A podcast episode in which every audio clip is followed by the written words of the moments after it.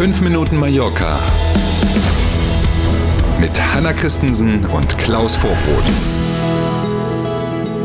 So, zum vorletzten Mal, also im November diesen Jahres, Mhm. sagen wir guten Morgen und starten mit 5 Minuten Mallorca. Schönen guten Morgen.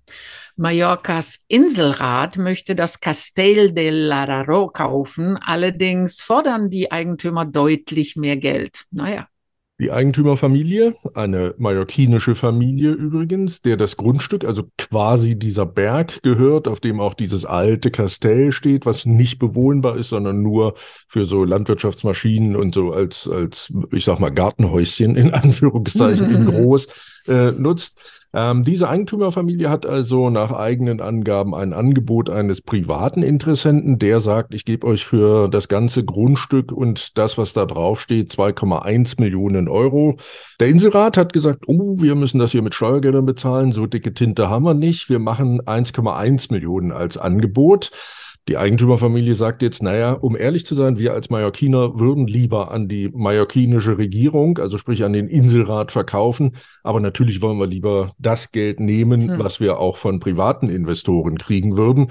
Und so dreht sich jetzt die Preisspirale so ein bisschen im Kreis. Gestern hatten wir schon das Thema Denkmalschutz. Hat Mhm. es hier auch äh, irgendeine Bedeutung? Na, wahrscheinlich nicht ganz uneigennützig argumentiert eben die Eigentümerfamilie genau in diese Richtung und sagt, das wäre doch jetzt die Chance für den Inselrat, das Ding zu kaufen Mhm. und dann, also Grundstück meine ich damit, und dann eben gleich unter Denkmalschutz zu stehen, damit Sie wissen, worüber wir reden, 575.000 Quadratmeter. Ist man also mit dem. Rasenmäher eine Weile Mhm. unterwegs. Mhm. Landwirtschaftliche Nutzung derzeit dort, eine große Waldfläche gehört dazu und ungefähr so 500 Olivenbäume. Das wird noch ein spannendes Thema. Knappes Jahr bleibt noch Zeit. In Spanien wird immer seltener mit Bargeld bezahlt. Mhm. Neue Zahlen zeigen auch deutliche Unterschiede zu Deutschland, meldet die Mallorca Zeitung online. Mhm. Also, dass weniger mit Bargeld bezahlt wird, liegt nicht nur daran, dass auch weniger Geld in den Taschen ist, sondern tatsächlich nur noch 36 Prozent der Spanierinnen und Spanier geben bei einer Befragung an, dass Bargeld das von ihnen am häufigsten genutzte Zahlungsmittel ist. Zum Vergleich, weil du schon darauf hingewiesen hast, gerade in Deutschland sagen das noch 58 Prozent, also schon deutlich Mhm. mehr. Gucken wir wieder hier nach Spanien. 93 Prozent aller Einzelhandelsgeschäfte akzeptieren inzwischen Kartenzahlung. Und in rund der Hälfte aller Geschäfte kann man inzwischen auch mit dem Smartphone oder der Smartwatch bezahlen. Ja gut, in Spanien besonders hat es bestimmt auch viele Nachteile, äh, dass weniger und weniger Bargeld genutzt wird. Hm, Wo kein Geld abgehoben wird, da braucht es auch keine Bankfilialen mehr.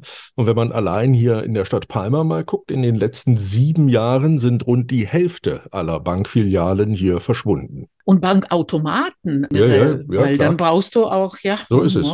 Wenn ich alles mit der Karte und dem Handy mache, Genau. brauche ich keinen Automaten mehr, der mir Mhm. einen 5-Euro-Schein ausspuckt. Der Prozess gegen den Megaparkbesitzer Bartolome Cusack steht kurz vor dem Ende. Eine. Strafe muss Cusack offenbar nicht befürchten. Fehlt eigentlich nur eine coole Krimi-Musik und dann ist so ein Mhm. Blockbuster in bester Hollywood-Manier offensichtlich dann auch komplex und fertig. Also gucken wir uns mal an, was passiert ist. Wir haben ja schon öfter über dieses Thema Mhm. berichtet und in der letzten Zeit. Erst hat die Staatsanwaltschaft die Anklage zurückgezogen, weil sie selber bemerkt haben, wir können offensichtlich nicht mehr beweisen, was wir da in die Anklageschrift gepackt haben. Es liegt daran, dass plötzlich Akten verschwunden waren, manche Zeugen waren nicht mehr bereit auszusagen und so weiter und so weiter. Mhm. Gestern haben dann auch die fast letzten Nebenkläger gegen ihn persönlich die Anschuldigungen zurückgenommen. In dem Prozess gegen den Chef des Nachtlebens von Palma, so darf man ihn, glaube ich, nennen, da ging es ja um Korruption unter anderem, um Bestechung, um verschiedene andere Delikte. Auch Polizisten und Mitarbeiter der Verwaltung waren ja mit beschuldigt worden und saßen zum Teil tatsächlich auch auf der Anklagebank. Die großen Potzen sind also vom Tisch. Jetzt geht's weiter mit den Kleinigkeiten, ne? Und die Zahl der Angeklagten reduziert sich.